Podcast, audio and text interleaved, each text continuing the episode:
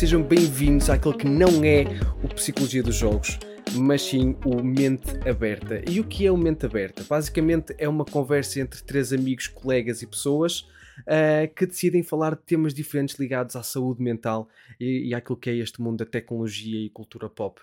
E quem é que são estas pessoas que me vão acompanhar ao longo desta aventura e ao longo destas conversas com muita mente aberta? Uh, para quem não sabe, eu sou o Tiago Pimenta, psicólogo educacional e ciberpsicologia e coisas assim, e tenho comigo também a Rita. Rita, fala às pessoas quem é que tu és e o que é que fazes. Olá, eu sou a Rita Figueiredo, uh, sou formada em Biologia, mas trabalho em Comunicação e Marketing Digital um, e gosto muito de videojogos e de falar sobre saúde mental, portanto estou muito entusiasmada com este novo projeto. Então foi a pessoa certa, porque se ela não gostasse de falar dos temas que vamos falar, era mais complicado. Era uma chatice. e para além da Rita, temos connosco também o Tomé, a.k.a. Telmo, quando eu me engano no nome dele. uh, Tomé, quem é que és tu e o que é que fazes? Uh, olá, meu nome é Filipe Tomé, sou licenciado e mestre na área dos videojogos Estou altamente tirar um doutoramento em Media Arts. Entrei há duas semanas, show, yay! E vim aqui mente aberta para falar sempre sobre a área de videojogos e também tipo, a importância de saúde mental nesta área, que cada vez está a ser mais importante. Por isso estou muito excited para falar sobre este tema e estes tópicos. E é exatamente isso. Nós temos três pessoas de, de áreas completamente diferentes a falar da, daquilo que nos une, que é tecnologia, videojogos e saúde mental. E é isso que nós vamos ter aqui connosco, pelo menos uma vez por mês, no Mente Aberta. E começamos este mês com um tema que tem sido pedido por imensos de vocês, que é aprofundarmos a nossa conversa sobre a ansiedade. Então, como é que isto vai funcionar? Eu vou começar com o tema da ansiedade e vamos falar de alguns dados sobre, sobre a ansiedade e o que vamos sabendo sobre estu alguns estudos recentes. E depois cada um de nós vai apresentar um tema que se relaciona com a ansiedade, mas dentro de uma área mais específica. E quais é que vão ser esses temas? Não vou dizer agora, vão ter que ir ouvindo o resto da conversa para saber o que é que vamos abordar em cada um desses temas. Por isso, vamos começar com o grande tema de ansiedade. Para quem já ouviu o podcast um, que saiu há umas semanas atrás sobre ansiedade, nós falamos um bocado sobre o que é que era, porque é que a ansiedade necessitava de ser normalizada, falamos um bocado da forma como ela se pode apresentar uh, e falamos também da regulação emocional. No entanto, eu hoje, também Rita, queria-vos apresentar uns dados que eu achei bastante interessantes, que é um dado sobre a prevalência da ansiedade na população. E aí duas coisas nós temos que, que distinguir um bocado, porque a ansiedade está presente em 100% da população e, e, é às vezes uma, uma das conversas que, um, que fica um bocado confusa, que é as pessoas confundem ansiedade com perturbação da ansiedade.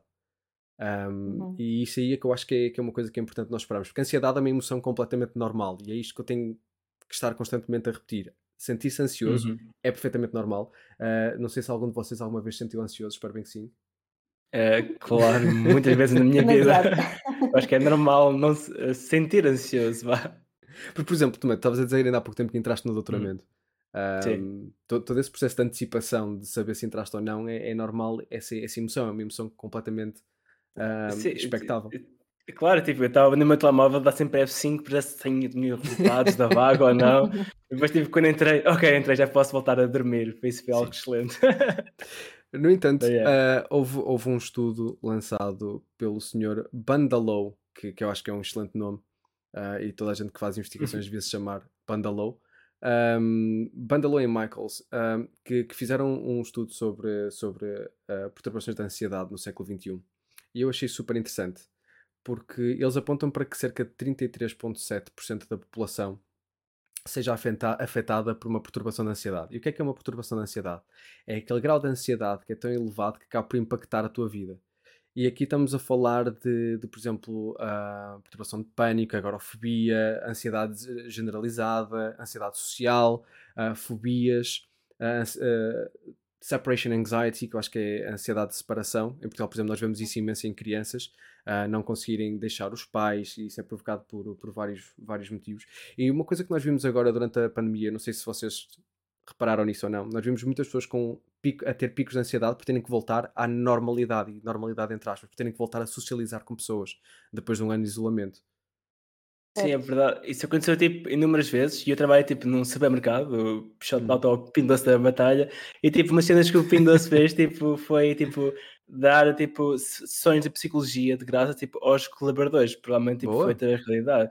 Tipo, a gente tipo, pá, eu falo por mim, tipo, eu tinha medo de trabalhar nos primeiros meses, tipo, eu ia para o Ping Doce, tipo, com medo de apanhar o vírus e trazer para o pessoal, tipo, de casa. Por isso, obviamente que eu ali um, extremamente tipo, picos de ansiedade na altura. E achei Sim. muito bom, de certa forma, Ping Doce, tipo, bem cansativa, tipo, sessões, tipo, de graça para os colaboradores de psicologia e que isso ainda está a ver nos dias de hoje. Por isso, realmente, tipo, foi algo que nos apanhou de surpresa, o Covid, não é? E haver Sim. uma iniciativa destas realmente ajudou. Não, e isso é é algo que eu acho incrivelmente interessante, porque eu acho que cada vez mais nós começamos a reconhecer que existe um problema com a ansiedade. E não é à toa que estes senhores que eu estava a referir, o senhor, ah, o senhor Bandalow eh, e Michaelis, peço desculpa é um bocado disse Michaelis, mas é Michaelis, hum, chamaram a ansiedade como uma, quase como uma epidemia. Ah, Sim, sim, sim, sim. porque nós começamos a Tu- ver um número crescente. Força, força, Rita. É, Ia-te perguntar, Tiago, do que tu sabes, se esta estatística será que tem, tem vindo a aumentar ou reflete só uma, uma melhor eh, capacidade de, de medir hoje em dia a ansiedade? Haha, isso leva-nos a outro ponto e outro artigo do Sr. Goodwin e um conjunto de outras pessoas. Eu depois vou deixar alguns dos artigos na, na zona da descrição, em que tem efetivamente havido um aumento do, do nível de ansiedade ah, nas pessoas.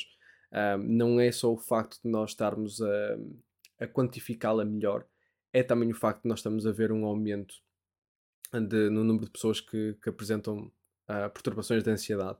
Aliás, ah, se não me engano, ne- nesse estudo de, de Goodwin, ele aponta para que as pessoas na faixa etária entre os 18 e os 25 tenham tido o aumento mais significativo de todas as faixas etárias. Atenção que eles só avaliaram adultos, por isso começaram a avaliar dos 18, os grupos seria de 18 aos 25, 26 aos 34 e de 35 aos 49.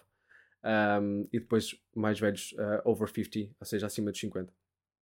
E, e os 18 aos 25 eram uma das faixas etárias que apresentavam a maior taxa de, de, de ansiedade, ou maior crescimento de ansiedade, em que passou dos 7,97% para 14,66%, ou seja, um aumento quase do dobro.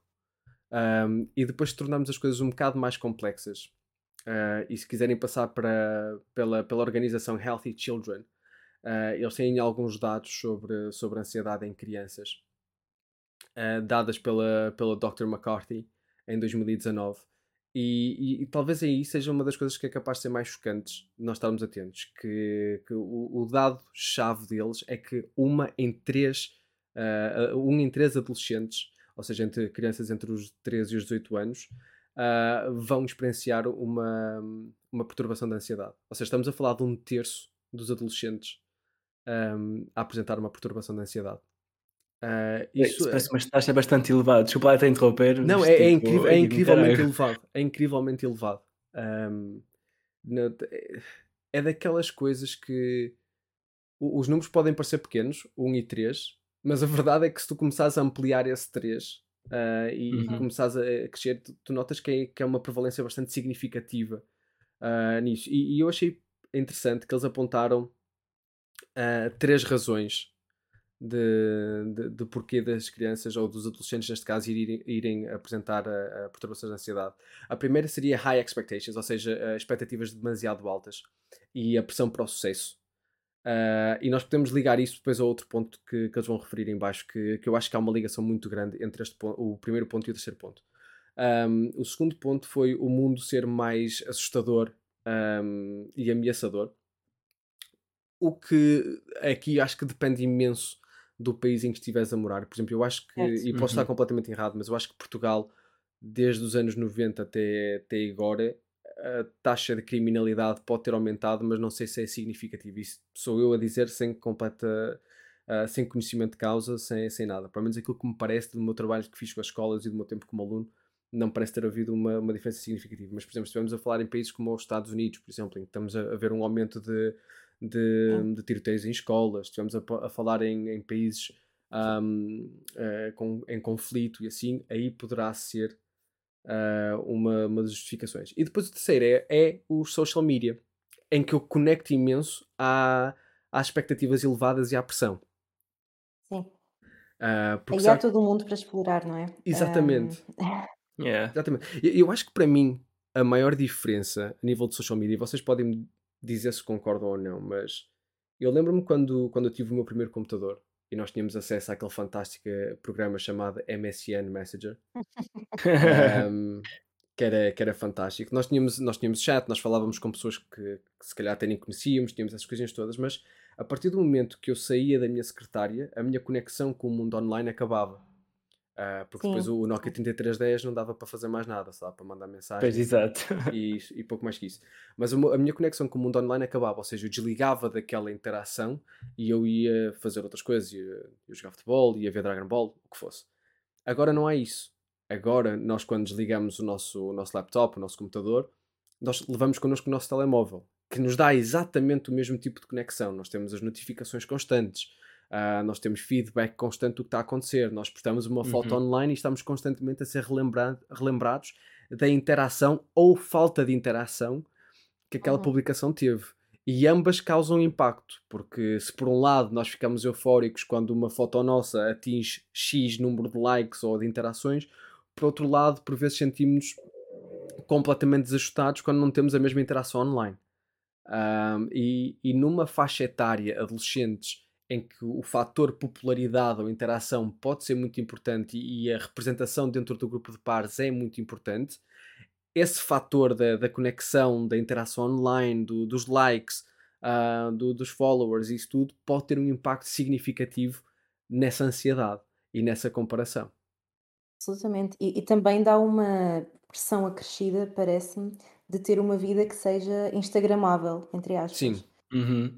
Uh, porque, por exemplo, existe agora uh, uma frase conhecida na, na, no meio, no marketing digital, que é se não estiver no Instagram, será que aconteceu? Quase como se, se caísse uma árvore na floresta e ninguém ouvir, será que a árvore caiu? Uh, eu, eu acho que se os adultos sentem esta pressão de, de tentar conseguir aproveitar um momento sem a pressão de estar a pôr online e estar a pôr as coisas Sim. perfeitas para tirar a melhor fotografia ou tirar o melhor vídeo, então os miúdos na adolescência, quando já, está, já estão a, a, mudar tanto e de tantas formas, devem sentir uma pressão insuportável. Sim, e, e, o que eu acho que é interessante, e isto ligando um bocado à minha experiência profissional, uh, eu acho que por vezes os adultos não são muito bons a validar esse stress. Uhum. Eu acho que não foi uma coisa que, que, por exemplo, a minha geração não foi afetada por isso uh, na adolescência, e, e, eu não nasci em, na década de 60, eu nasci na, na, na década de 90. Um, a minha geração não, não foi afetada por essa, por essa pressão da conectividade, não foi afetada por essa, por essa ideia dos likes e dos follows e essa treta toda. Uh, então acho que nós somos muito rápidos, por vezes, a descreditar a pressão que os adolescentes sentem neste momento e que nasceram nesse ecossistema. Uh, e, e porque, porque para nós parece-nos algo que não é real. Uh, muitas das vezes nós vemos o mundo online completamente separado do mundo offline. E eu acho que isso é um erro bastante grande. Não existe uma separação do mundo online e do mundo offline. Neste momento não existe. Neste momento o mundo online e o mundo offline são um contínuo um do outro. Um, por isso, como nós, como nós ainda tendemos a ver os dois como mundos separados, o que parece é que quando a criança não está a interagir no mundo online, mas traz esses problemas, essas expressões do mundo online para o mundo offline, nós vemos, nós, nós vemos isso quase como desnecessário. Já, não, mas porquê é que estás assim? Ah, é, só, é só uma foto, é só uma interação, é só seja o que for. Ou seja, não há uma validação da forma como, como o adolescente ou como a criança se sente. E isso é. cria outro problema, que é essa parte da, do, da compreensão emocional, da, da empatia, da, da, da capacidade de, de conectar com o outro uh, e perceber como é que eu me estou a sentir, isso não, não, não está a existir porque existe uma quebra emocional completa ali.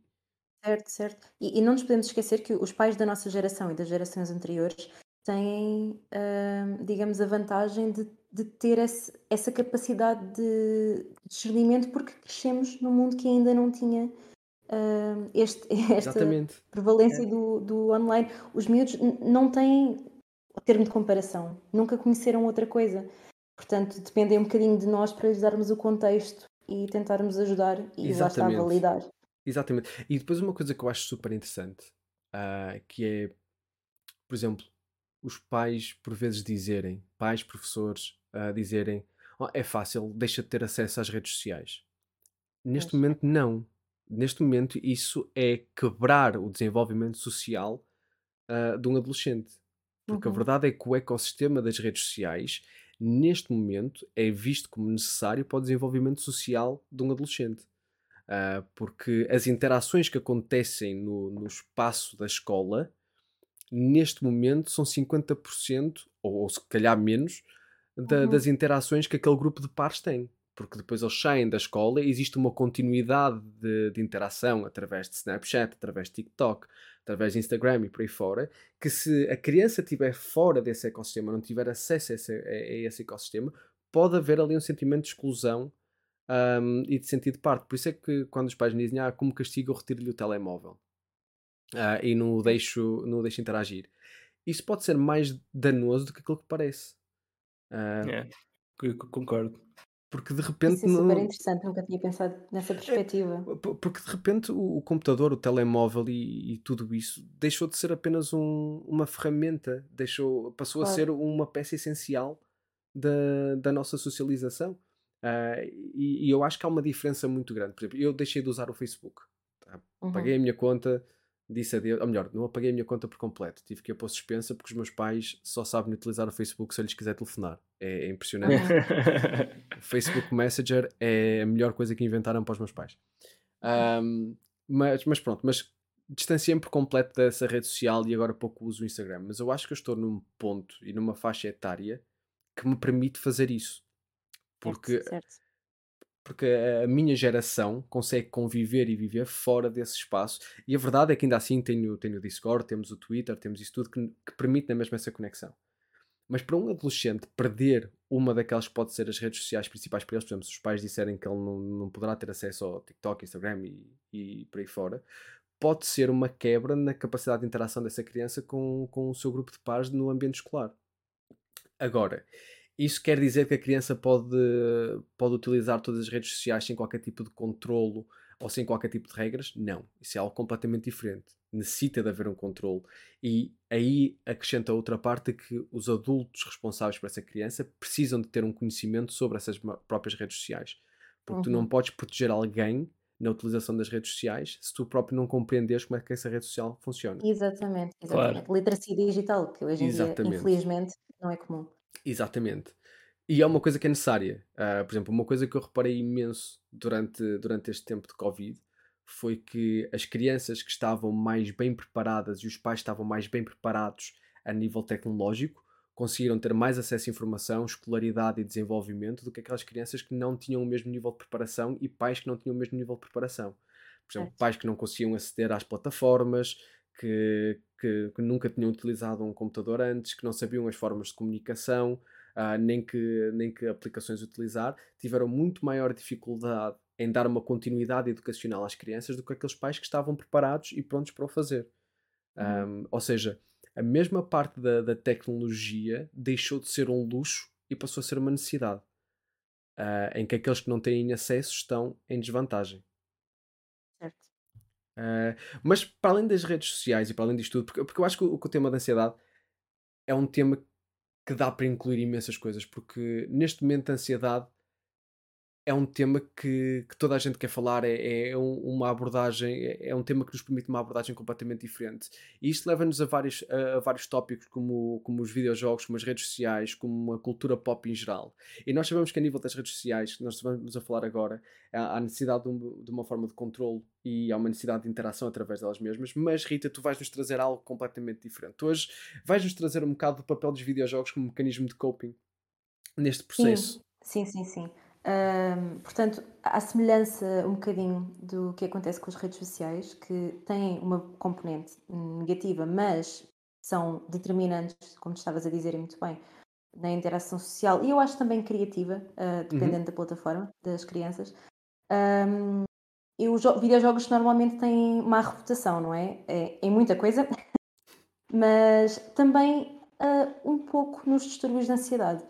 Uh, e eu aqui vou puxar um bocadinho a minha experiência pessoal, portanto, eu tenho, como tu disseste, uma perturbação de ansiedade, portanto, ansiedade todos temos, mas eu tenho mesmo uma perturbação de ansiedade, portanto, é uma coisa com a qual eu tenho que lidar, se não todos os dias, muito frequentemente, uh, e sempre utilizei de uma forma empírica os videojogos para relaxar, pronto, para tentar uh, sair um bocadinho das minhas preocupações e, e do mundo que me rodeia. Uh, e como sempre tive essa experiência, decidi ir investigar um bocadinho para ver se existiam alguns dados que suportassem esta, esta hipótese. Um, e descobri coisas interessantes. Uh, primeiro percebi que ainda há todo um mundo a explorar. Uh, existem Verdade. alguns estudos que foram feitos uh, para avaliar a, a, relação entre os videojogos e, e a ansiedade. e, regra geral, os estudos que foram feitos, de facto, embora sejam poucos, um, veem sempre uma correlação entre o uso de videojogos e a diminuição de, de sintomas de ansiedade. No entanto, são, a maior parte deles são estudos que tiveram um, uh, uma amostra muito, muito pequena, uhum. portanto, nós que uh, pronto, percebemos que isso pode significar uma margem de erro muito grande, os, os dados podem não ser muito significativos. Uh, mas a verdade é que, apesar de cada um destes estudos Uh, não ter, digamos, uh, resultados uh, fantásticos em termos de, de, correlação, existem muitas evidências que começam a apontar nesse sentido. E, portanto, é, é, nisto e nesta procura acabei até por descobrir todo um campo da psicologia chamada, e que tu deves saber, Tiago, chamada Media Psychology, uhum. um, que estuda precisamente a relação entre o bem-estar psicológico e, e, os diferentes tipos de, de mídia, portanto, desde jogos até cinema, como o Tomé vai falar, uh, e outros, outros meios. Uh, e, e, descobri aqui dois pontos em particular com que eu me relacionei. Um deles foi perceber que, que do que se sabe hoje em dia existem quatro elementos de recuperação psicológica. E, por favor, Tiago, corrige-me se eu disser alguma coisa que não está, não está certa. Pronto. Isto foi da minha investigação com o Sr. Google e todos nós sabemos que não é o mesmo. O Sr. Google é grande doutor. Digo já. É verdade, é verdade, mas pronto, todos nós sabemos que não é o mesmo que ser especialista no, num tema. Uh, mas pronto, uh, descobri então os quatro elementos de recuperação psicológica, que são o relaxamento, portanto, todos nós conseguimos entender isto, a distância do fator de stress, portanto, afastar-nos daquilo que está a causar o stress em si. Uhum. E aqui é que eu achei muito interessante. Os, os últimos dois um, pontos são oportunidades de aprendizagem e sensação de controle. Sim. E eu sinto que é exatamente isso que eu sempre senti com os videojogos. Um, é, são, digamos, o que eu chamo relaxamento ativo. Ou seja, não é o estar parada sem fazer nada, eh, porque às vezes o que acontece com pessoas com ansiedade é que o cérebro não para Sim. Apesar, eu posso estar a, a ver o mar, a tentar relaxar com um livro nas mãos e o meu cérebro vai estar a continuar a pensar em trabalho e em tudo o que eu tenho que fazer e nos problemas todos que eu estou a criar na minha própria cabeça. Uh, e o que os jogos permitem é estar uh, num microcosmos que é controlado por mim, no qual as minhas ações e só as minhas ações têm consequências que, a comparar com o mundo real, são muito simples uh, e que dão uma sensação de controlo num, num mundo que é uh, overwhelming para a maior parte Sim. das pessoas que têm ansiedade. Eu acho que uma das coisas fantásticas dos videojogos e que nós tendemos a não associar é que os videojogos dão-te uma certa sensação de mindfulness. Ou seja, os videojogos uhum. trazem-te ao momento. Tu, quando estás a jogar Exatamente. um videojogo, tu não estás a pensar no futuro, não estás a pensar no que aconteceu no passado, estás a, a experienciar o teu momento. Uh, tu estás concentrado na ação que está a acontecer no ecrã e nas reações que tu tens que ter para responder àquela ação. E muito daquilo que nós fazemos em, em, em terapia, principalmente quando utilizamos estratégias de mindfulness, é exatamente isso. É trazer o paciente para o momento e ficarmos no momento. A ansiedade é, é, basicamente um conjunto de preocupações com o passado e com o futuro de coisas que nós não temos o mínimo controle. É aquela coisa de será que vai acontecer isto? Ou eu disse aquilo e, e possivelmente aquilo vai ter esta consequência, nós não temos o mínimo controle e começamos a, a catastrofizar e a, e a, pensar demasiado na situação e começamos a criar quase um efeito bola de neve. E aquilo que nós queremos muitas vezes é trazer o paciente para o agora. Uh, uhum. Ok, vamos focar naquilo que está a acontecer agora. Esse problema já existe? Não. Ok, então vamos voltar a esse, a esse momento. Vamos, não sei se. Não sei que nós vamos falar dos filmes a seguir, mas eu estou a, a rever a série How I Met Your Mother. Uhum. Ou foi assim que aconteceu? Um, e, e, há um episódio em que o, o, Ted e o Marshall estão a falar e, e eles falam de, ok, quando nós temos um problema uh, que poderá acontecer no futuro, nós não nos preocupamos com isso porque isso é um problema do, do Ted do futuro e do Marshall do futuro. Uhum. Uh, e isso permite que eles estejam no momento e depois se acontecer, ok, eles no futuro vão lidar com isso. Ou seja, eles cortam o processo de ansiedade ali de uma forma, claro, uhum. muito mais uh, cómica do que aquilo que é possível fazer na realidade. Uh, mas eu acho excelente. mas a verdade é que eu acabei por adotar um bocado essa postura. Um, uhum. eu, eu, eu, eu, como, como muita gente, também lido um bocado com, com o meu processo de ansiedade e com, com, com a ansiedade por vezes pode ser um bocado mais intensa. Um, e o meu processo é um bocado esse. É, ok, isso é um problema do Tiago do futuro. Não é um problema agora, não é um problema real que eu posso controlar neste momento, é um problema do futuro. E eu acho que os videojogos, para mim, como, como a Rita estava a dizer, ajudam-me, permitem-me nesse momento, permitem-me em eu centrar no que é que está a acontecer neste momento. O que é que está a acontecer para mim? Eu não, não, preciso estar a ouvir música e estar a centrado na minha respiração e, e, tentar focar nisso, não. Eu consigo, através dos videojogos, ter esse foco naquilo que está a uhum. acontecer uhum. agora uh, e não pensar naquilo que é cat catastrofização. Um, há outra, há outra força, questão força. Que, eu, que eu acho que é capaz de estar relacionada com, com o porquê funcionar tão bem com mindfulness, que é a, a teoria do flow, flow theory. Uhum. Uh, tu deves saber muito melhor do que eu. Uh, foi, uh, já é uma teoria antiga, dos anos 70, de um senhor húngaro com um nome impronunciável. Não, muito difícil. Nada, agora tens que o dizer, agora não quero saber. Uh, não, eu até fui ver, eu fui ver a pronúncia, mas foi de manhã. uh, era Chi... chi, chi Santinho? É isso mesmo. Yep. Não interessa. uh, é um senhor húngaro, peço imensa desculpa. mas ele essencialmente determinou qual era a relação entre a complexidade de uma tarefa e o nosso skill level percepcionado. Exatamente. E se existir uma relação, digamos, um equilíbrio, aliás, uh, uhum. entre esta complexidade e, a nossa, e o nosso skill level, que nós conseguimos entrar num estado de flow em que estamos completamente no momento. Uh, e, e não, não nos estamos a sentir frustrados e também não estamos a, a efetuar tarefas que são difíceis demais. E a maior parte dos videojogos uh, usam o flow para tornar os jogos mais dinâmicos e interessantes e acabam uhum. por também ajudar nesta questão do mindfulness por causa sim. disso. E afetam o fator motivação.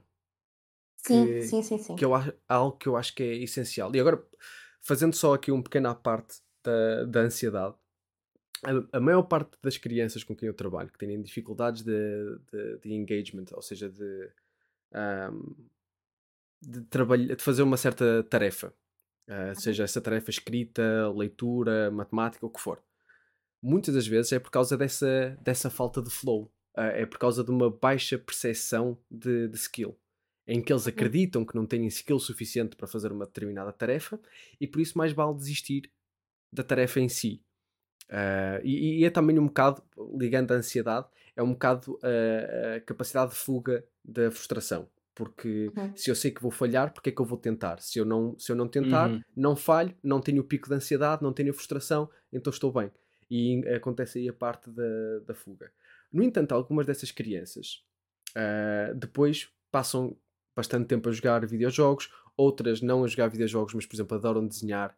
Uh, e na escola passam imenso tempo a desenhar e depois os professores e os pais dizem ah, mas quando ele está a fazer alguma coisa que ele gosta ele fica a fazer isto durante horas e horas e horas e não se importa com isso. E aí está a percepção de capacidade. A criança, quando está a desenhar ou quando está a jogar videojogos, para além de ter o, o fator motivação, para além de ter o, o fator divertimento, também tem esse fator de, de percepção de skill, em que eu, dentro deste domínio, eu sinto-me em controlo, mas também sinto que tenho capacidade para o fazer. Não, não existe frustração. E quando eu falho, mesmo assim sou recompensado por isso uh, sou recompensado pela minha tentativa. E isso faz-me sempre Sim. lembrar de jogos como, por exemplo, quando falamos de jogos mais estressantes como Bloodborne e por aí fora, uhum. o nós falharmos deu-nos aprendizagem sobre o mapa, deu-nos aprendizagem, deu-nos capacidade de desenvolver as nossas capacidades e skills, e há uma certa percepção de, de falta uma palavra em português, mas accomplishment, de uhum. que conseguiste atingir alguma coisa, uh, não estás a fazê-lo no vazio. Uh, e depois outro fator essencial nessa construção dos videojogos e que os videojogos são ótimos a fazer e que nos dá uma, uma boa gratificação emocional, é que tu não perdes nada. Ou seja, Sim. o tu perderes no videojogo, tu não consegues atingir um objetivo, pode querer dizer que tu voltas ao ponto de início, de início mas não és prejudicado. Tu não vais perder nada. Não, não vai ser é. sacrificado o, uhum. teu, o teu desenvolvimento. Aquilo que tu aprende, aquela aprendizagem que tu tiveste, o, o teu conhecimento sobre o mapa, a tua aquisição de skills, seja o que for, não foi prejudicada, tu não és penalizado. O que, aquilo que não Sim. acontece no mundo real. em que por vezes podes ter despromoções, podes ter reprovações, como no caso da educação em Portugal. Ou seja, existe uma penalização da, da tua falta de, de capacidade de atingir um certo objetivo. Sim, completamente. Um jogo, aliás, que eu acho que faz isso muito bem eh, é o Hades. Sim. Uh, eu não sei se vocês já jogaram. Uh, Por acaso não. Pronto, olha, aconselho. Eu uh, normalmente não gosto muito de roguelikes. Eu sou, eu sou aquela pessoa que normalmente joga tudo em fácil. eu gosto de jogar jogos, lá está, para mindfulness e para relaxar. E portanto, normalmente os jogos que são mais desafiantes, eu tendo a afastar-me um bocadinho, a não ser que esteja mesmo no mindset de, ok, eu quero mesmo um desafio, por alguma razão. Uh, e portanto sempre me afastei do Hades por ser roguelike, eu sabia Sim. que era preciso muita repetição e, e, aquela primeira run que eu fiz, fiquei muito frustrada, uh, porque obviamente que eu não estava a conseguir vencer quase inimigo nenhum, pronto, foi muito frustrante. E assim que a personagem morre e volta ao início, e eu percebo que não só não houve qualquer tipo de consequência por eu ter morrido, mas ainda ganhei pontos de bónus que agora Exatamente. me vão ajudar na segunda run, comecei a morrer de vezes, mas de propósito. Quer dizer, quanto mais morria, mais, mais ganhava, que eu acho que acaba por ser uh, um bocadinho a aprendizagem que eles queriam que fosse feita. Uh, e perdi completamente a frustração e ganhei só o flow. Lá está. Eu ficava horas no jogo a tentar chegar mais longe do que tinha chegado nas runs anteriores, mas sempre sem ficar frustrada porque o jogo não, não penalizava essa. Lá está, porque é uma experiência de aprendizagem. Exatamente. E, e é isso que nós, por vezes, esquecemos no, no mundo dos videojogos. Eu, eu acho que já houveram várias escolas e várias empresas a tentar criar o processo de, de gamification dentro das empresas e dentro, uhum. Da, uhum. dentro das próprias escolas. E há sempre uma falha enorme nesse processo de gamification. Porque, por vezes, porque falha esse flow, por vezes porque falha a motivação e outras vezes porque não é dado foco a essa, falha, a essa falta de consequência ou recompensação pelo tentar. Uhum. Em que eu acho que nós vivemos por vezes numa sociedade muito focada em, uh, em punição. Uh, uhum. Se tem que haver um benefício, tem que haver uma punição. E isso não é bem verdade, até porque nós já sabemos, existem várias investigações que se focam nisso, que, que as punições, os castigos, não trazem nenhuma realidade a nível de, de, de alteração comportamental. Uh, por isso, é. o, o, grande foco está assim em recompensar o comportamento que tu queres manter e não penalizar comportamento que tu não queres manter. Uh, tem muito mais efeito o, o, recompensar do que o penalizar. E quando, quando algumas escolas falam comigo em relação ao processo de gamification, um, é um processo de gamification também um bocado aleatório. Porque é, o exemplo que me dão sempre, e eu acho que é o pior exemplo de todos os tempos, é o Harry Potter. Com as casas, uh, em que existe aquele dos 5 pontos para Gryffindor. Porquê? Há 5 pontos por, uh, por bravura e, e, seja o que for. É tipo, o mais, como é que vais medir bravura? O que, que, é que aconteceu ali? Mais porquê random, é. Yeah. Porquê é que isto é tão Isso aleatório? Até no Harry Potter era aleatório. Porquê é que é aleatório? Eu acho que há ali uma certa preferência por uma das casas. Exato. claro, yeah. mas, mas a verdade é que muitas das escolas criam esse processo uh, dessa forma, de, de, forma aleatória. E algumas empresas fazem exatamente o mesmo. Em que, uhum. por exemplo, eu adoro quando vejo, quando vejo uh, propostas de emprego. Isto estou a entrar numa tangente, e desculpa, isto não é um rant, é uma uhum. coisa importante. quando vejo propostas de emprego que dizem um, atribuição de bónus uh, com base em desenvolvimento, motivação, blá blá blá uhum. blá. Como é que tu avalias a motivação? Certo. Como é que tu vais analisar de forma eficaz a motivação de forma a criar diferenciação entre os teus funcionários para um ser recompensado em função uh, e não outro? Como uhum. é que uhum. tu vais tornar esse processo uh, basicamente válido e justo? Yeah, isso depende de pessoa para pessoa. Exatamente. Yeah. Porque, por exemplo, tu vais, vais, vais quantificar a motivação pelo número de trabalho entregue ou pela rapidez e velocidade com que a pessoa faz um trabalho com bons resultados. Onde é que vais avaliar isso? Pior, às vezes recompensas a falta de eficácia, ou seja, recompensas uma pessoa que fica no trabalho muitas horas Exatamente. e não a produtividade. Exatamente. Eu esta semana estive a falar com um colega meu que me estava a dizer que pronto, no trabalho dele ele entregava o trabalho que, que lhe davam 8 horas para fazer, entregava em 5. Uh, ah, e quando ele, e ele reparou quando entregava em 5 que lhe davam mais trabalho, então ele começou a entregar só em 8. e, e, é um bocado por aí, porque existem fatores tão aleatórios nesse processo de gamification, de recompensação de, de, das pessoas, que, que torna isso completamente inválido. E uma das uhum. coisas que acontece também é que quando tentam criar, por exemplo, tabelas anuais de tipo, tipo scoreboards, como existem nos videojogos. É, é uma das ideias que me trazem sempre é os scoreboards, que é as pessoas vão ganhando pontos e no final do ano vemos como é que está, como é que está, eh, como é que está a contabilização. Isso é Uhum. muito interessante. O problema é que quando faz isso ao longo de um ano, quer dizer que dois a três meses depois já vai haver pelo menos duas ou três pessoas que já sabem que não vão chegar ao topo. Aí a Certo, motivação certo. foi-se. Exatamente. Por, porque é que eu faço parte deste processo? Já não há nada que eu possa fazer, agora vou relaxar e estar sossegadinho e vou fazer o mínimo possível até o final do ano. Um, e acaba por, por ser isso uh, que acontece nesse processo de gamification. Eu acho que nós, quando falamos em gamification, quando falamos em, na estrutura dos videojogos e o que funciona no mundo dos videojogos para a redução da ansiedade, para a motivação, Uhum. tem muito a ver com isso do flow, tem a ver com a, com a capacidade de percepção de, de skill, tem a ver com a gratificação que tu recebes e a falta de punição. E essas são coisas que, que nós achamos piada no mundo dos videojogos, mas depois temos imensa dificuldade em trazer para o mundo real, de uma forma que funcione para as pessoas que, que até poderiam beneficiar com isso.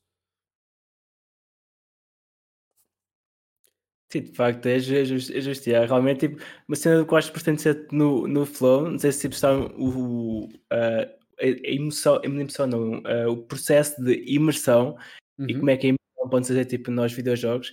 Eu, fun fact, também eh, tenho aqui o Flow, mas foi para a minha tese, sensação, e de facto, Flow é um dos, um, é uma das sensações que traz uma, uma pessoa para o, para o videojogo. Isto não tem nada a ver com a narrativa, mas às vezes tipo, com o game, gameplay. Eu passo tipo, horas e horas a jogar um jogo através tipo, da, da mecânica, nada a ver com uma, com uma história.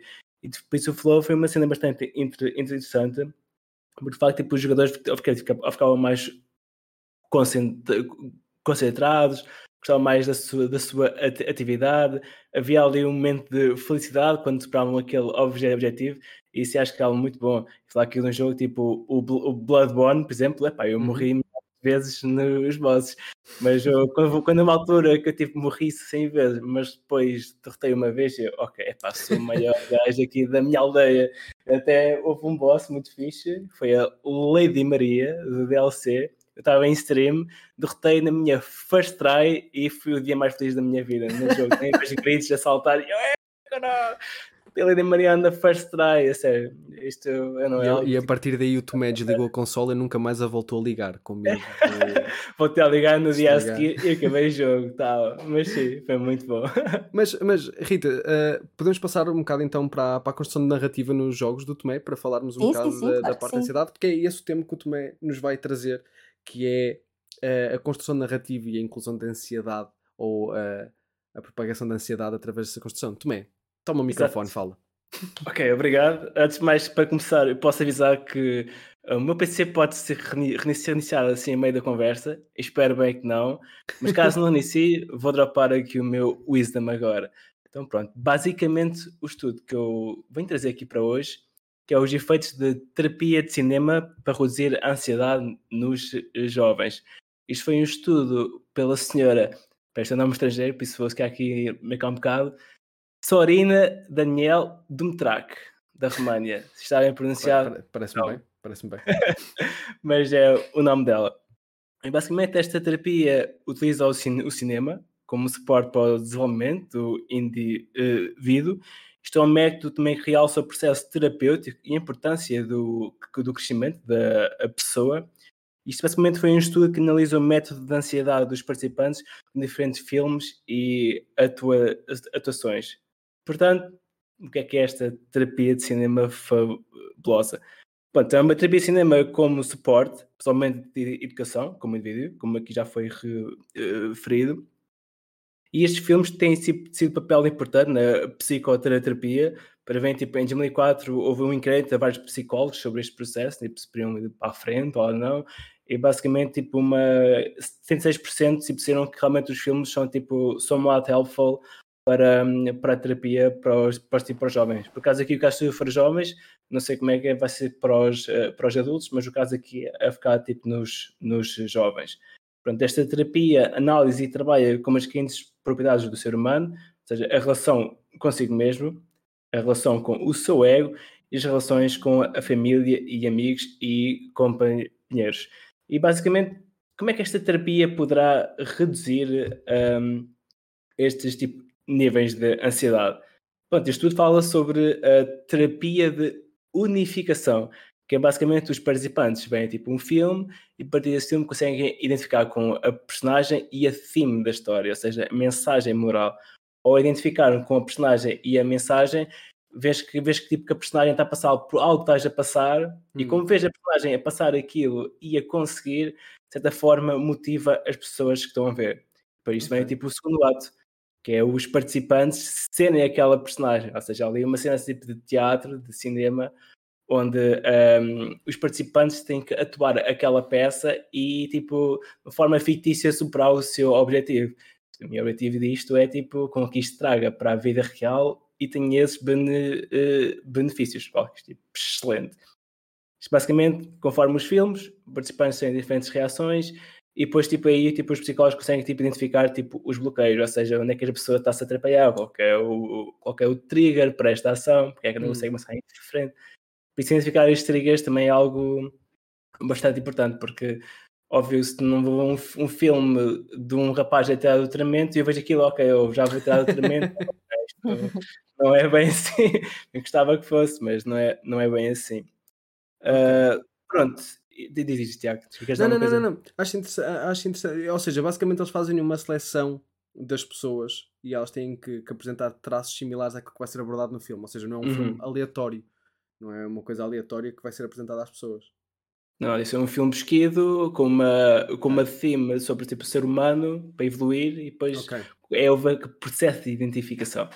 Mas, por exemplo, isso já está ligado uhum. a problemáticas que eles sabem que essas pessoas têm, a pessoa que está a ver o filme? Ou é um filme mais. Sim. Ah, ok, ok.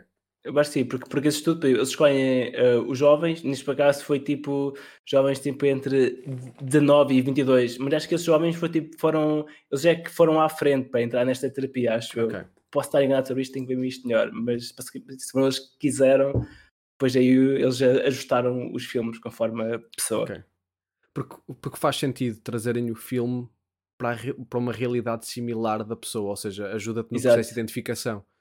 Uh, se como estavas a dizer, se trouxerem um filme de um jovem que está agora a entrar para o doutoramento com as problemáticas uhum. todas do stress e, e isto tudo, se calhar identificas-te melhor. Se trouxessem um filme claro, claro. de um astronauta, se calhar tu dizes, okay, se calhar o Armageddon não serve bem para mim. isso é, mas isso é verdade. Não sei se será só em termos de, de, não só das profissões, mas daquilo, digamos, que a pessoa está a passar, uhum. uh, ou se também é capaz de ter um efeito até a nível de de quando nos revemos de uma personagem e essa personagem tem algum tipo de defeito com o qual nós também nos uhum. revemos, ter aqui um momento de introspeção também de ok, se calhar eu não tenho sempre o comportamento mais correto. Um, Ótimo. Eu, pelo menos empiricamente, uh, por acaso aconteceu há pouco tempo, estava a ver uma série em que uma das personagens eu pensei, ah, que engraçado, esta personagem tem uma personalidade muito parecida comigo. E depois a série foi explorando como é que um dos aspectos da personalidade dela acabava por ser um defeito para as pessoas que estavam à volta e que, que acabam por ter uma série de consequências negativas, obviamente muito exageradas, mas como a série estava a explorar um bocadinho isso, eu fui um bocadinho obrigada a pensar, ok, se calhar, se calhar isto é um aspecto a trabalhar. Ou seja, acredito que também haja muito potencial para estes momentos mais introspectivos nessa terapia. Exato. E tipo, Agora, tipo, uma série que eu gosto bem, vocês já viram, tipo, Mindhunter, Mindhunter, Sim. Ah, da Net, Netflix. Por exemplo, aquilo é tipo é, dois agentes do FBI, tipo, a investigarem serial killers e tentarem tipo, perceber tipo, o que é que levou uh, para ter levado aqueles actos, you know, actos tipo, uhum. deliciosos. E o facto de eles tipo, querem tipo, investigar, a ver ali estudos. Por exemplo, eu estava uh, em entrar num, num congresso uns meses antes eu, depois de ver a série, eu peguei em estudos, estudos, estudos e fui preparadíssimo para o congresso, que eu gostei muito da forma como eles tipo, apresentaram okay. a cena, apresentaram o tópico e ali uma hypothesis também. Foi excelente. Ok. Yeah. É, prefiro essa opção de teres dito eu pensei em ser um serial killer. Uh, e a série, a série motivou-me a série motivou-me para eu dar o passo seguinte. A série ensinou-me a fazer o crime perfeito. Não, mas é verdade. É. Lá o momento tipo da série, que é lá o primeiro episódio, que é o gajo tipo uh, para, para, o protagonista. Dizer, Spoilers. Tipo, quem spoilers já, mas é muito simples, é só uma line. Tipo, oh, tu queres que eu sinta pena pelo gajo que matou tipo 60 dos meus colegas, tipo polícias, tipo, vai-me Deus, ou seja, tipo, não, há muito esta, esta, esta cena, tentar perceber o porquê. Mas há pessoas que tipo, descaram logo essa situação. Sim. Mas, uh, yeah, foi basicamente isso. Uh, o que é que tem aqui mais? Ah, pronto. Pronto, esta terapia basicamente é a base tipo de identificação com as personagens e com a mensagem da história. E eu tinha aqui um estudo muito, muito engraçado, publicado em 2020 pelo mestre Felipe Mé, olá sou eu, que também fala um bocadinho sobre isto. que é literalmente o meu, o meu estudo, mas para jogos. Que Witcher 3 e o processo de identificação com personagens, óbvio que não foi muito ligado à psicologia, foi ligado à narrativa, mas como fomos aqui observar, tipo, os dois estão interligados, e foi tipo a falar com os meus participantes, óbvio, por questionário, ou seja, foi mais analisar as respostas, como é que eles se identificaram com a história e a, e a, a theme da missão do Bloody Baron. Uhum. E assim, do Bloody Baron, vocês já viram, sim, tipo, é sim, sim. segundas chances. E que é que nós, tipo, que é que não quer ter uma segunda chance? Acho que não há, tipo, não há nada mais universal que isso, ou é tipo bastante universal e houve pessoas ali ligaram bastante com o Bloody Baron porque de facto tipo, ele queria uma segunda chance na vida. Tipo, ele sabe que errou, sabe que é uma pessoa boa, pá, mas quer fazer algo bom e de certa forma nós sentimos que ainda compelled para ajudar. Mas, óbvio, que nem todos. E uma cena que tipo, que tipo chegou, tipo, esta missão falsa por violência doméstica, por exemplo, uhum. e uma das pessoas que respondeu ao questionário, que é tipo, foi sempre anónimo, disse-me tipo, olha, tipo, eu fui uma vítima tipo, de violência doméstica e esta missão tipo, deu-me feels que eu tipo, nunca pensei ter, nunca pensei ter isto num, num videojogo. E eu, óbvio que eu paguei, paguei neste excerto, pesa da minha tese, estão a ver o poder dos videojogos, vá, dê-me um 20 agora, pronto. Mas é, é muito, muito fixe tipo, falar sobre estes tópicos e é como é que tipo. Diz, diz, diz. Não, aquilo que eu acho é, que... Desculpa lá. Desculpa, este, este, este, este, mundo online em que não dá para ver yeah. quando é que a pessoa está tá a começar a falar é horrível. Pois força, acaba lá, então. Ah, basicamente, tipo, dizer, tipo, o processo de educação, tipo, da narrativa e tal, é, tipo, algo excelente, tipo, é que na vida, se calhar, anos atrás, tipo, quem ganhava emoções com videojogos e identificação. E, de certa forma, esta terapia que eu fui aqui explicar, hum. a segunda parte é tu seja a personagem, e tu nos videojogos tipo, tu já podes ser essa personagem, né? conforme tipo, os limites. Por isso é algo Exatamente. excelente que os videojogos podem ser agora tra tra um, trazidos mais para, tipo, para a psicologia, para a psicoterapia. E pronto, isto é também algo que eu vou estar a minha tese de doutoramento. Estou bem excited para começar. Posto daqui a um ano vou estar a dizer o contrário, mas é algo muito bom que eu quero tipo, explorar.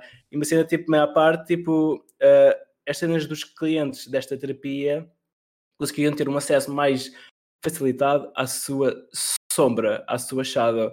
A shadow é um conceito de, de Jung, Carl Jung, não sei se conhecem, uhum. que é basicamente tipo as emoções reprimidas que, que, tipo, que tu tens, tipo, tentas falar da tua personalidade, isso é, tipo, é a tua tipo sombra. Basicamente, Carl Jung diz que deves tipo, ter tipo, noção das tuas emoções reprimidas, assimilar na tua personalidade para seres tipo um, um indivíduo completo. Esta terapia ajudava bastante tipo, nesse aspecto, porque realmente as pessoas deitavam tipo isto de lado, tem alguns até tipo, ok, a ansiedade não existe, a ansiedade tipo, não tem, deixavam aquilo para o lado e depois havia dias que ele, vinha tudo ao de cima, porque está tudo reprimido e se calhar havia uma explosão, sem se a expressão, de sentimentos, porque têm tipo guardado ali tudo no fundo em vez tipo, de serem confortáveis com eles. Agora aqui uma questão para perguntar ao Tiago, tipo, sempre disseram tipo ansiedade tipo, é um mecanismo de, de tipo defesa lá, tipo, para, para te ajudar, por também aquelas tipo perguntas todas.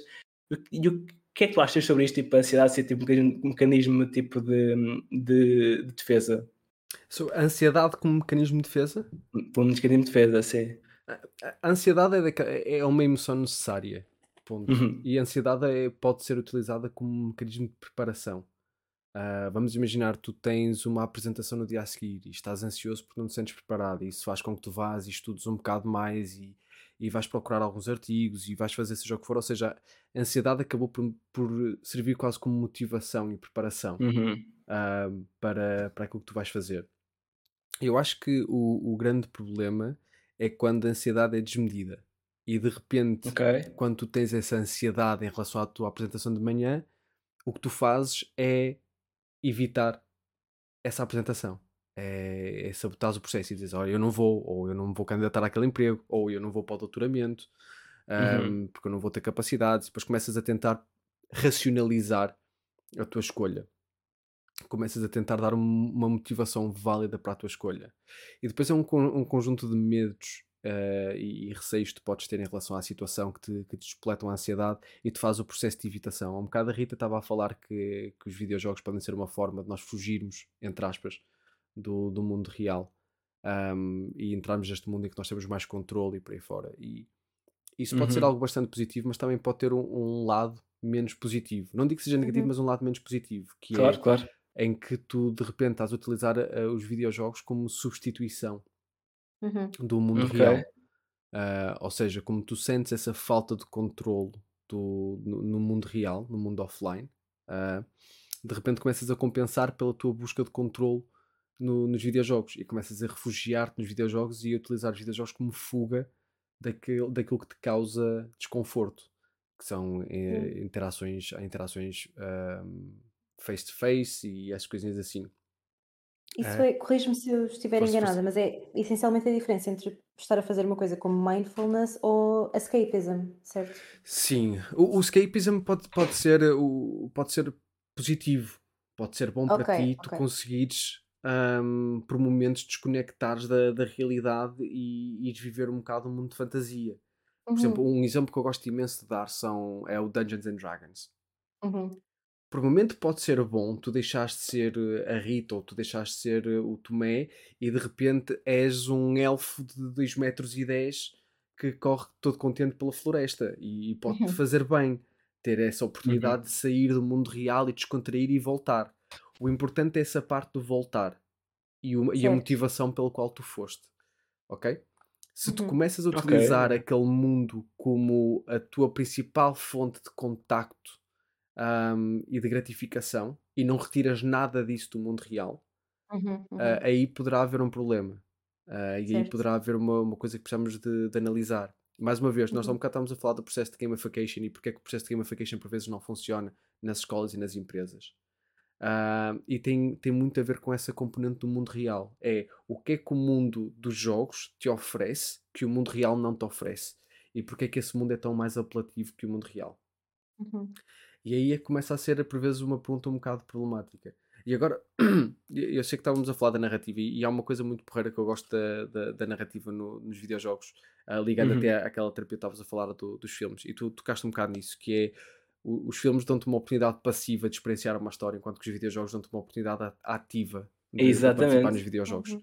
e participar na narrativa. E eu acho que isso é fantástico porque de repente a decisão que a tua personagem toma não é ah, uma decisão externa a ti, mas é uma decisão tua.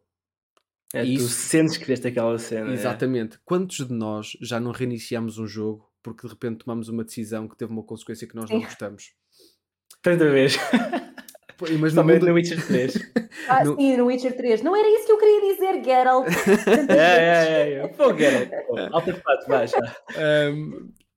Mas no mundo real nós não temos possibilidade de fazer isso. Não, não existe um botão de Exatamente. reiniciar e de apagar a consequência daquilo que nós fizemos. Houve, ah, eu vou dar um spoiler aqui para uma missão secundária do Cyberpunk. Vocês já jogaram Cyberpunk? Não. Ah, Mas- não, porque infelizmente tenho uma PS4 base e não é lá muito boa. É, mas mas nem, nem vou entrar em muitos detalhes, vou só, vou só explicar. Existe uma personagem com que nós encontramos ah, numa missão secundária que está a passar por uma má fase a nível de saúde mental, em que existe ali ahm, um- uma certa idealização suicida e depressão na, Uhum. naquela personagem. Que, que é outra coisa, só uma pequena tangente. Ansiedade é uma emoção necessária, ok? Que quando é ampliada pode ser, pode tornar disfuncional e aí entramos a perturbação da ansiedade. Depressão não é a mesma coisa que tristeza, ok? Existe Uhum, uma sim. diferença. Depressão não é uma emoção necessária. Tristeza sim, depressão não, Uhum. ok? E por vezes as pessoas confundem ansiedade e depressão e metem-nas as duas no mesmo patamar. Não são Uhum. as duas iguais. Ahm, e pronto, essa personagem está depressiva com a ideologia suicida. E nós passamos por um conjunto de missões para ajudar essa personagem. E depois, dependendo das nossas decisões e de escolhas no- no- em diálogo e naquilo que conseguimos fazer, essa personagem acaba ou não por cometer suicídio. E eu, no meu processo de jogar, estava a tomar aquela que para mim eram as melhores decisões e as decisões que faziam mais sentido para ajudar aquela personagem. E qual é o meu choque quando eu com a minha personagem vou, vou dormir, acordo de manhã e recebo a notícia que a personagem se suicidou? Yeah. Isso para Que- ti, enquanto psicólogo, Yeah, ter deve custar ainda mais. E não havia nada que eu pudesse fazer em relação a isso. Um, e eu pensei, ok, vou, vou reiniciar. Não dava porque eu, como fui dormir, e graças à fantástica mecânica de que vais dormir e faz autosave, Sim, ai, um, não houve nada que eu Deve. pudesse fazer. E aquele foi uma personagem que me pesou imenso. claro. Custou-me custou imenso passar por aquela, por aquela situação, porque de repente não foi só as consequências da- das atitudes do Vi que levaram àquele suicídio, foram as minhas escolhas como jogador Uhum. que levou àquela situação. Ou seja, eu senti-me responsável por aquilo. E estamos a falar de uma personagem fictícia, de uma personagem que não existe no, no mundo completamente irreal, mas de repente houve um peso nas decisões e atitudes. E eu acreditava mesmo que tinha feito o melhor para ajudar aquela personagem, a nível de apoio, a nível de ajuda, ah, tudo aquilo que podia, que podia fazer. De nada adiantou. E eu fui logo online a dizer: não, havia, havia forma de dele não se suicidar, havia, não, se calhar eh, o resultado era igual para toda a gente. E não, reparei que havia forma de, Ei. de fazer com que aquilo não acontecesse. Ma- mas é interessante como, como de repente uma, uma situação completamente não real teve um impacto emocional completamente real em mim. Hum. Ahm, e isso eu acho que é o poder que os videojogos podem trazer, em que de repente Uhum. não é algo passivo, mas é algo ativo em que tu tens um papel. E isto leva-nos a outro ponto, e para não estar a alongar demasiado, que é algo que eu acho fantástico, é o efeito Proteus. Ahm, eu acho que nós falamos no, no podcast em que tu tiveste também, ah, também do, do efeito Proteus, mas Uhum. é, é algo que eu acho fantástico e que quero só voltar a, a relembrar, que é quando nos dão uma personagem com, uma, com um certo conjunto de características físicas, ahm, nós acabamos por adotar traços de personalidade dessa, dessa personagem. Ah, for sure, yeah. E é algo que eu acho fantástico, em que de repente nós quando estamos a jogar com o Geralt, nós assumimos que o Geralt é aquele, aquela pessoa Badass. corajosa, exatamente, que, Uhum. que vai e manda-se de cabeça, e tomamos essa postura durante o jogo com ele. E se calhar até em alguns diálogos nós dizemos coisas que não diríamos se fôssemos nós. Até É que dizer. verdade, isso é muito verdade. De yeah. repente deixamos de ser nós e passa a ser o Geralt um, a tomar essas atitudes. E, e um estudo que foi feito uh, aqui no Reino Unido, se não me engano, na Universidade de Wolverhampton, foi com crianças com autismo, ou adultos com autismo, se não me engano, um, que, que existe por vezes uma dificuldade de, de- de- de compreensão e de construção de regras sociais e de, da- da área cinzenta e da internalização de, de- certas características da linguagem não verbal e por aí fora. Um, e eles também tomavam parte nesse efeito Proteus, em que quando, por exemplo, uh, se não me engano, na altura foi utilizado o Sims, Sims 4, em que lhes era dada uma personagem uh, alta, uh, bem constituída e essas coisas todas, e eles acreditavam, ok, esta personagem deve de ir para empregos de maior rendimento um, e, e serem mais confiantes e, por aí fora nas interações e desenvolviam relações amorosas e por aí fora, enquanto quando lhes eram dadas personagens uh, que eram menos atrativas visualmente, eles optavam por, uh, por profissões de baixo rendimento, já não eram tão. uh, já não desenvolviam re- redes sociais dentro do Sims uh, com aquela personagem, ou seja, eles próprios assumiam os papéis que eles achavam que deviam ser representados no, no mundo social. E eu achei fantástico essa, essa capacidade do efeito Proteus, uh, de como nós absorvemos a personalidade que nos é dada através de uma, de uma personagem num mundo completamente irreal. Mas maltinha, Nice. força, força, força. Não, não, estava a dizer, tipo, achei bastante interessante. Eu, às vezes, tipo, eu vejo, tipo, às vezes, tipo, parece tipo, absorve certa personalidade Sim. conforme, tipo, o filme que vejo, ou a série que vejo, ou o videojogo. E é sempre interessante. Eu, início, se calhar, tipo, pensava que era uma coisa, tipo, má, porque já, ok, se calhar falta aqui algo da minha personalidade e, sem querer, vou buscar inconscientemente traços de outra pessoa. Depois a falar com mais pessoas, tipo, vi que isto é uma coisa normal e muitas pessoas fazem, ok, se calhar, se calhar não sou assim tão estranho, uma coisa O normal. problema que não é só meu. Yeah, não é só meu, estamos todos juntos. Logo que haja mais pessoas aqui neste barco, eu estou tranquilo. Yeah, mas... Ma- mas é um bocado por aí. Eu, eu acho que os videojogos são, são fantásticos. Eu acho que existe um problema só em relação à conversa dos videojogos. E agora, só para, para sumarizar Uhum. um bocado aquilo que temos falado: e videojogos e, e a sua ligação à saúde mental. Que eu acho que existe uma tendência enorme em visualizar os videojogos de forma negativa. E nós vemos isso cada vez que existe um tiroteio nos Estados Unidos, nós vemos isso cada vez que acontece algum incidente e por algum motivo aquela pessoa jogava videojogos. Ah, nós vemos também, nós há pouco tempo tivemos uma conversa na- no Discord do Psicologia dos Jogos em relação a fazer um remake ou um, um release novo do, do Bully da Rockstar Uhum. e Uhum. de- das possíveis entraves que poderiam acontecer no mundo atual. Porque existe muito esta ligação de que se o videojogo tem violência num certo contexto, vai fazer com que crianças ou adolescentes, pessoas que não deveriam estar a jogar aquele jogo, ahm, tenham exatamente os mesmos comportamentos no seu, no seu contexto. É como se fosse toda uma conversa à volta disso, porque existe um medo muito grande.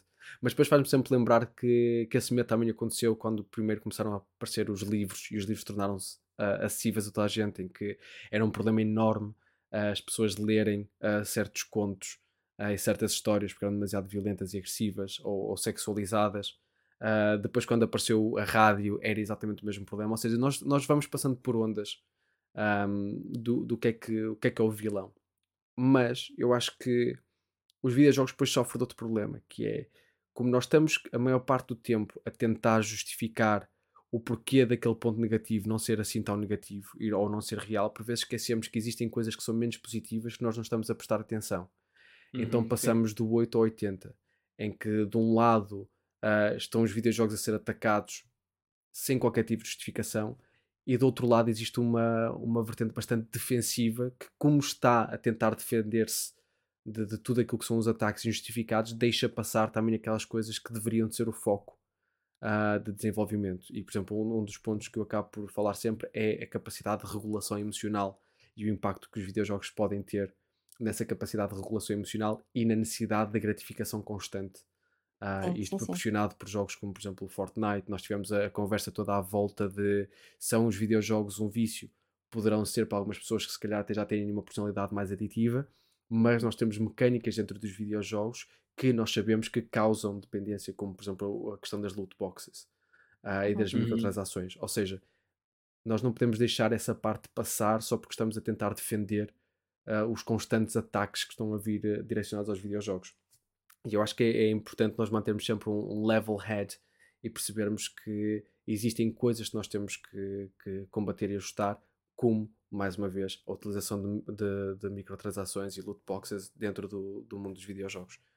Ahm, Rita e Tomé, algum comentário final, alguma coisa que vocês queiram referir agora que estamos a chegar ao final aqui do nosso primeiro Mente Aberta?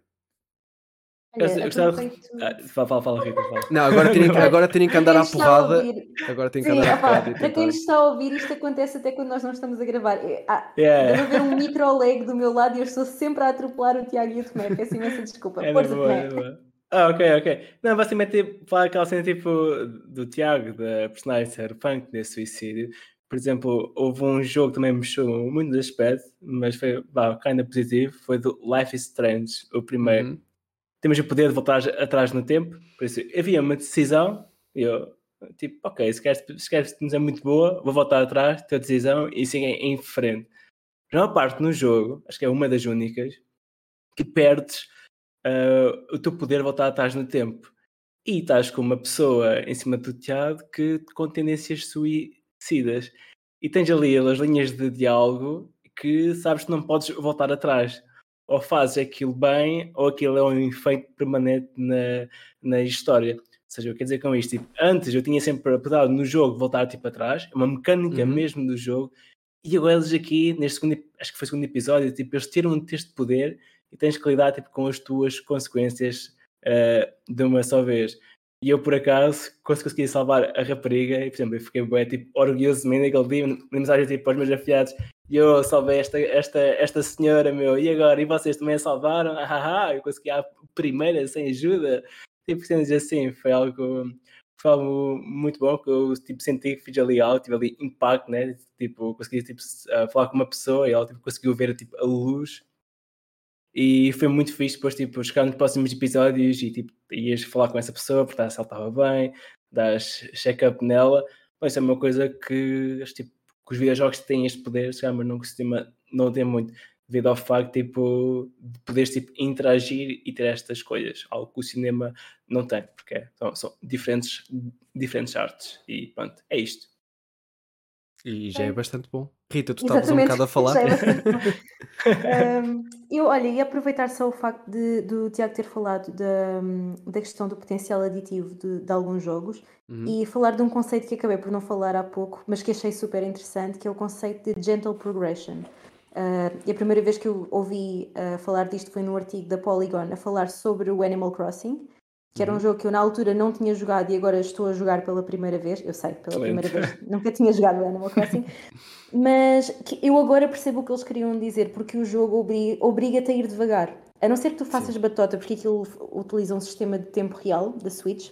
Uhum. Portanto, a não ser que tu vás alterar o relógio da Switch para fazer batota, uh, chega a um ponto em que tu literalmente não podes fazer mais nada nesse dia. Portanto, não dá para ficar 5, 6 horas a jogar, não é possível, não tens mais nada para fazer.